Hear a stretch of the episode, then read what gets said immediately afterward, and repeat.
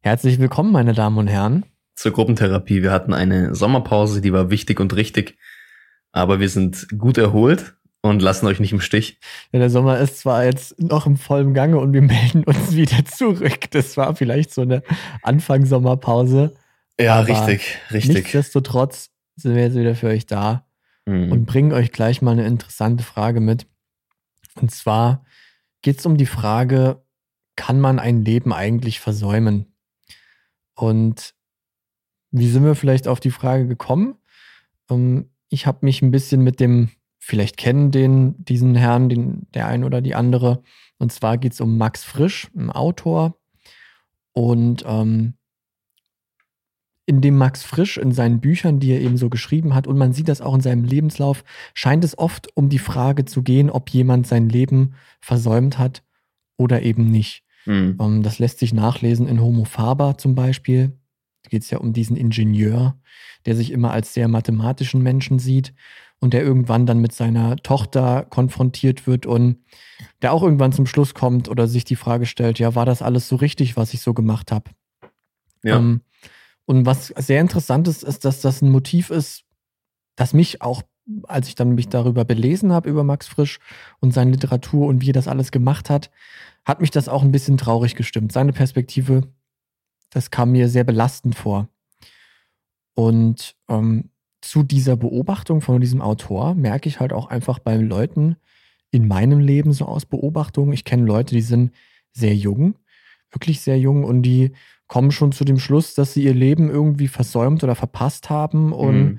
Jetzt quasi teilnahmslos zuschauen. Ich kenne das aber auch von sehr alten Leuten, die dann irgendwie sagen, oh, ich habe irgendwie mein Leben so, hm, das war nix. Das ist gut, dass du das sagst. Ich erinnere mich daran, du hast mir von Max Frisch erzählt und ich meine mich zu erinnern, dass das Buch, von dem du gesprochen hast, Ruf aus der Stille heißt. Genau. Und dass er das auch in sehr jungem Alter geschrieben hat, mit 26. Ja. Und ähm, deswegen hast du den Punkt schon vorausgenommen. Ja, das ist keine Frage, die man sich rein im hohen Alter stellt oder die am, am Lebensabend stattfindet, sondern vielmehr, ja, auch in jungem Alter Leute umhertreibt und beschäftigt. Auf jeden Fall. Und das legt ja irgendwie auch so den Schluss nahe, dass ähm, man stellt sich das ja auch irgendwie, finde ich, aus so Filmen so romantisch vor. Man liegt dann so auf dem Sterbebett und sinniert dann nochmal so über alles, was man so gemacht hat. Und äh, die Beobachtung geht, Beobachtung geht ja genau quasi in die andere Richtung, dass man ja schon fast täglich irgendwie sinniert oder mit dieser Frage konfrontiert ist. Mhm. Und ja. Ja, sorry, ich wollte dich nicht unterbrechen. Alles gut, ich, ich würde einfach an der Stelle dann auch mal fragen, was bedeutet das eigentlich, sowas mhm. zu sagen, ne?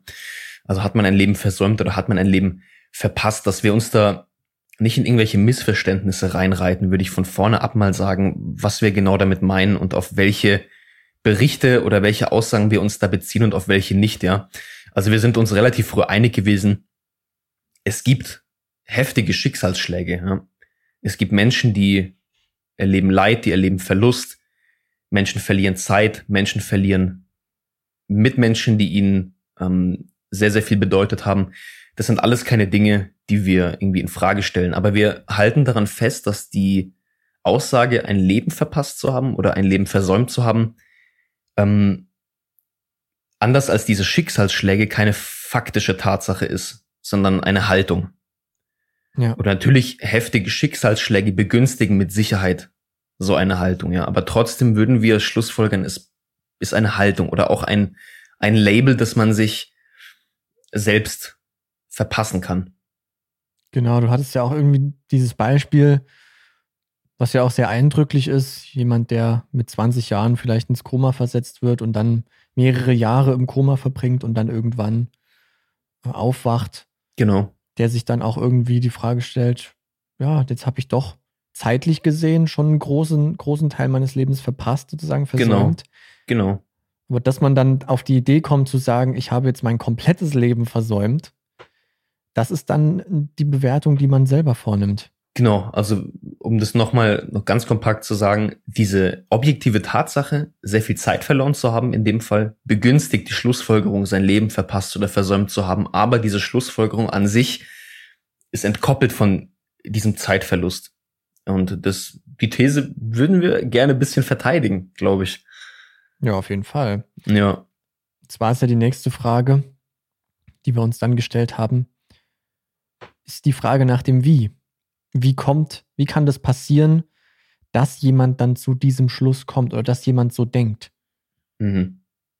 Genau, weil es, es gibt ja, als ich mir die Frage das erste Mal gestellt habe, habe ich mir überlegt, naja, ist das, ist das eine Tatsache? Können Leute ihr Leben verpasst und versäumt haben? Und ich habe mir dann ganz einfach vor Augen geführt, es gibt Lebensläufe von Menschen, die sind sehr ähnlich, oberflächlich, ja. Die sind geprägt von ähnlicher Arbeit, ähnlicher, ich sag mal, ähnlichen Generationsproblemen, ähnlicher familiärer Aufstellung, ähnlichen Verlusten. Also oberflächlich und auch strukturell sehr ähnlich.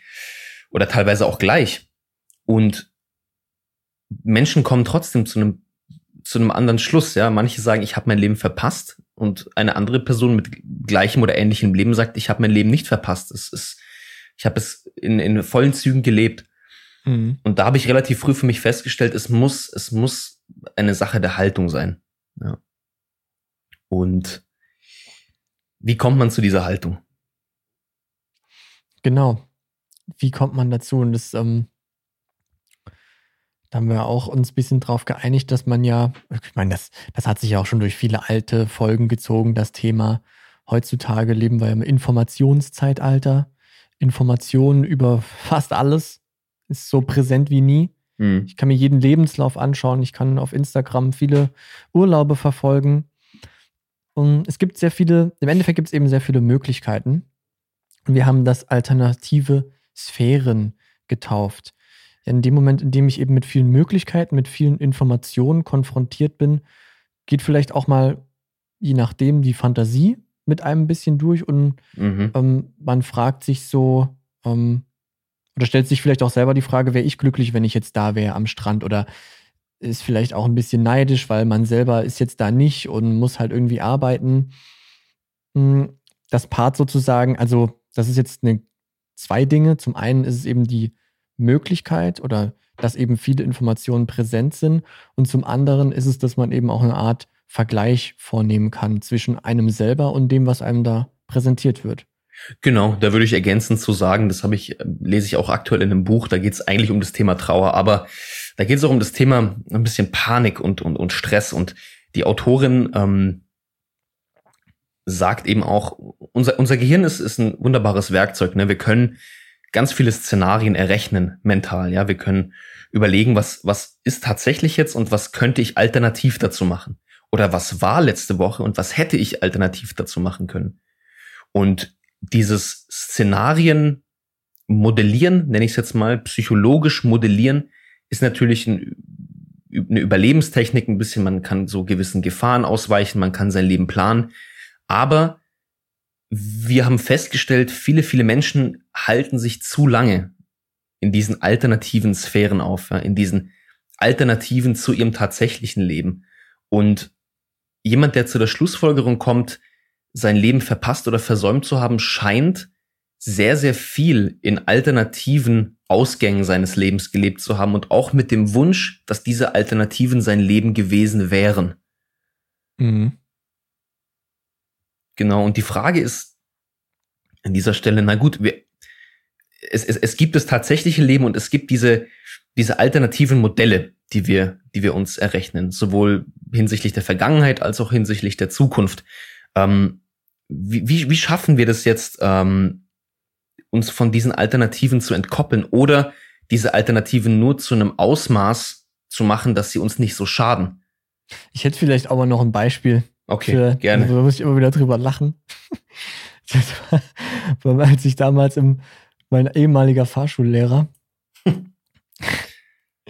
der hat sich echt, der hat echt so oft darüber geredet, dass er doch bloß hätte was anderes machen sollen, bloß hätte, ähm, oh, ich will nicht so super ins Detail gehen, aber ja, der hat sehr viel in der Vergangenheit gelebt und sich überlegt, wo hätte er jetzt heute sein können, wenn er dies und jenes in der Vergangenheit getan hätte. Mm, ne? mm.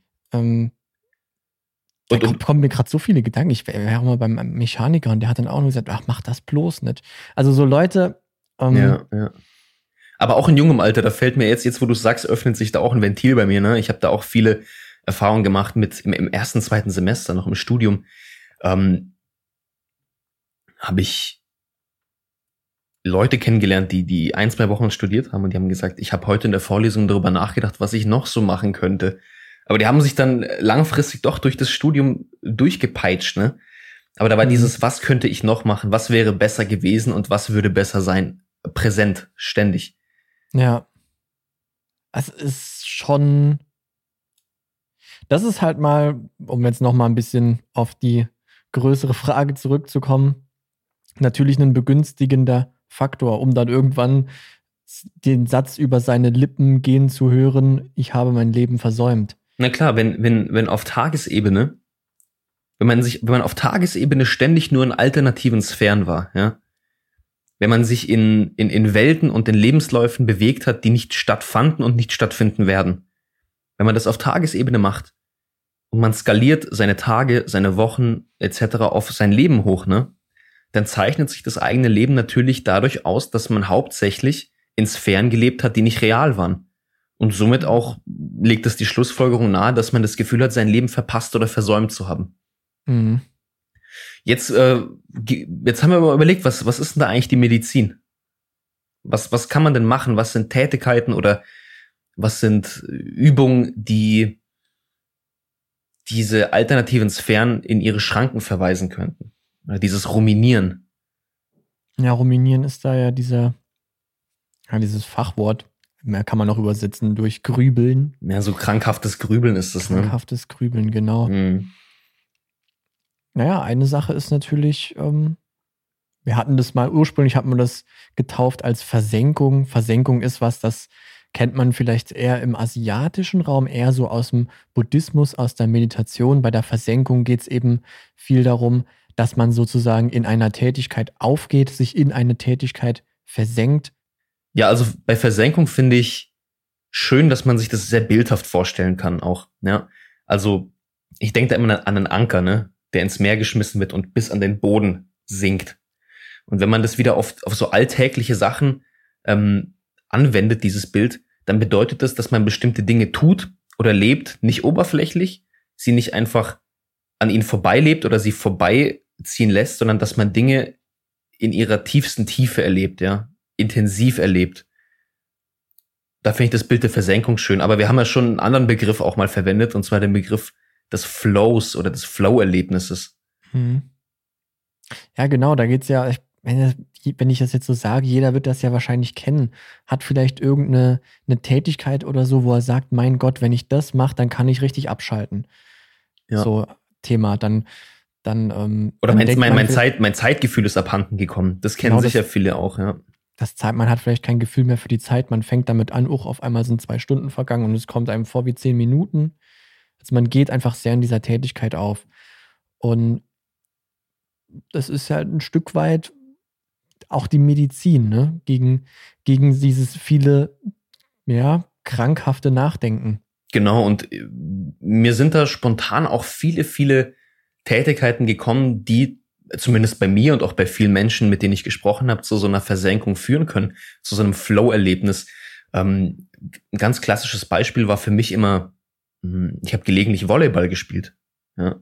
Und jeder, der mal Volleyball gespielt hat, ist in der Halle, es ist sechs gegen sechs. Und wenn man im Spiel ist, hat man nicht die Möglichkeit oder man bezahlt unmittelbaren Preis dafür, wenn man zu sehr in seinen alternativen Sphären ruminiert, ja. Weil jede Sekunde relevant ist und jede Sekunde, in der ich nicht aufmerksam bin, in der ich nicht das richtige Zeitfenster für einen Pass oder für einen Schmetterball erkenne, ähm, tut mir und tut dem ganzen Team weh oder ich kriege vielleicht einfach auch mal einen Ball oder einen Ellenbogen ins Gesicht. Ja?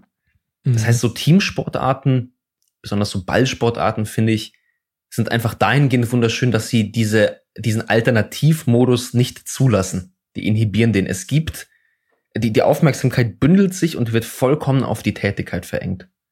Ja. Das stimmt, so Sportarten oder auch bei Kampfsportarten stelle ich mir das auch extrem, also wenn du im Ring oh, ja. stehst, im Boxen, oh, ja. dann kannst du ja nicht, weiß nicht, ob du dann so drüber, ob der Klitschko jetzt denkt, oh Mann, morgen muss ich noch meine Steuererklärung machen, bam, bam, bam. genau. Wahrscheinlich nicht, wahrscheinlich wird der sich voll auf seinen Gegner konzentrieren und Das ist natürlich, Sport ist natürlich eine Möglichkeit, genau. wenn man genau. was findet. Es muss einem natürlich, das ist eben auch so diese Sache beim Flow, ne? Oder bei der Versenkung. Jedem machen eben unterschiedliche, oder jeder hat eine unterschiedliche Sache, wo er sagt, da kann ich richtig abtauchen. Vielleicht bei dem einen ist es Malen, bei dem anderen ist es Sport, bei dem ist es Musik, der andere schraubt gern an Autos rum oder ah, vielleicht auch einfach im Job, bei seiner Beratung oder was auch immer. Ganz klar. Ähm, ja. Jeder hat eben eine andere Sache, wo er sich gut drin versenken kann. Ganz klar. Ja, das ist, Sport ist jetzt einfach für uns irgendwie ein Zugang gewesen, aber man kann sich das, du hast das Musik gesagt, auch in der Musik mal ganz vor Augen führen, ne? Wenn ich, wenn ich kurz nicht aufmerksam bin oder kurz nicht in einer Versenkung bin, dann ähm, spiele ich den falschen Ton und, und, und ich zerpflück somit mein aktuelles Ziel, dieses, dieses diese Melodie. Aber auch im Beruf kann Versenkung erlebt werden. Ja, das ist nicht auf irgendwelche Freizeitsachen begrenzt. Wie du sagst, in Gesprächen mit ähm, mit Mitarbeitern. Das kann auch der auch der Weg zur Arbeit sein. Das kann alles sein. Ja, aber Versenkung zeichnet sich eben dadurch aus. Es sind Tätigkeiten, die diese Alternativen, diese, dieses Ruminieren nicht zulassen. Und da muss man bei sich selber eben mal überlegen, wann, was, was gibt mir diese, diese Flow-Erlebnisse? Wo, wo, wo verschmelzt die Zeit? Mhm. Wo, wovon kann ich da mehr machen? Vielleicht, wenn ich das ja. brauche, ja. Ja, das heißt quasi, wenn ich jetzt jemand bin, der sich sehr nah an dieser Frage befindet, habe ich mein Leben versäumt oder auch Aussage, ich habe mein Leben versäumt, ähm, dass es da einfach dann mal gut sein kann, ähm, ja, einfach mal sich ich finde, Ablenkung, sich einfach mal abzulenken, dass man halt guckt, was macht mir Spaß, wo finde ich einen Flow, das vielleicht ein bisschen mehr macht. Genau, um, aber ich finde, was das Paradoxe an dieser Schlussfolgerung ist, habe ich mein Leben versäumt, ist, dass man oft überlegt, ich, dass man die Frage dadurch lösen oder beantworten kann, indem man noch länger über die Frage nachdenkt und über sein Leben. Aber genau das ist eben ja. das, das Gift bei der Sache, weil man fängt dann an, in diese alternativen Sphären zu gehen. Ne? Man, man ähm, reflektiert und, und man befindet sich dann eben nicht mehr im Leben. Und man bleibt in diesen alternativen Sphären und wenn man das auf das Leben hochskaliert, endet man wieder bei dieser Schlussfolgerung. Und gut ist es eben gezielt, seine Tage mit Tätigkeiten zu füllen, die diese alternativen Sphären in ihre, in die Ecke drängen.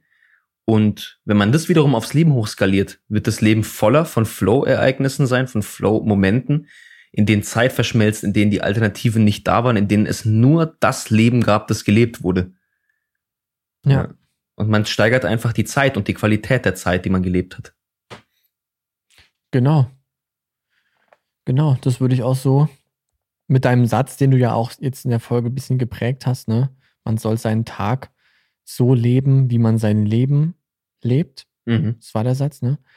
Und dann ist es natürlich, dränge ich dann dieses, diese Zeit, die ich mit Grübeln äh, verbringe, so nach dem Motto auf dem Grabstein steht, er hat sein ganzes Leben lang nachgedacht, zurück ja. und hin zu dem Satz, er hat sein Leben äh, so verbracht. Ja, man, man, man, man sagt ja auch immer, wenn man acht Stunden schläft am Tag, ne, oder in der Nacht, dass man ein Drittel seines Lebens geschlafen hat. Ja, man macht das ja schon. Man, man skaliert den Tag ja schon immer auf das Leben hoch. Ne? Und wenn ich dann sage, ich habe zwei Stunden am Tag gegrübelt, dann habe ich ein Zwölftel meines Lebens gegrübelt. hey, ja, das äh, weniger grübeln, Leute. Weniger grübeln. Mehr machen. Genau. Einfach mal ja. raus jetzt. Ich muss jetzt, ich sehe hier, der Garten ist voll von Blättern, voll von Laub und Ästen, weil es hier Unwetter gab. Ich glaube, ich räche einfach den Garten nachher mal. Ja, das ist mal eine gute Idee. Ich versenke mich in meiner Masterarbeit. Sehr schön. Wir wünschen dir auf jeden Fall viel, viel Erfolg. Ja, danke, danke. Und wir sprechen und hören und sehen uns leider nicht nächste Woche, aber wir freuen uns auf euch. Jo. Bis also, bald. Macht's gut. Ciao, ciao. Ciao.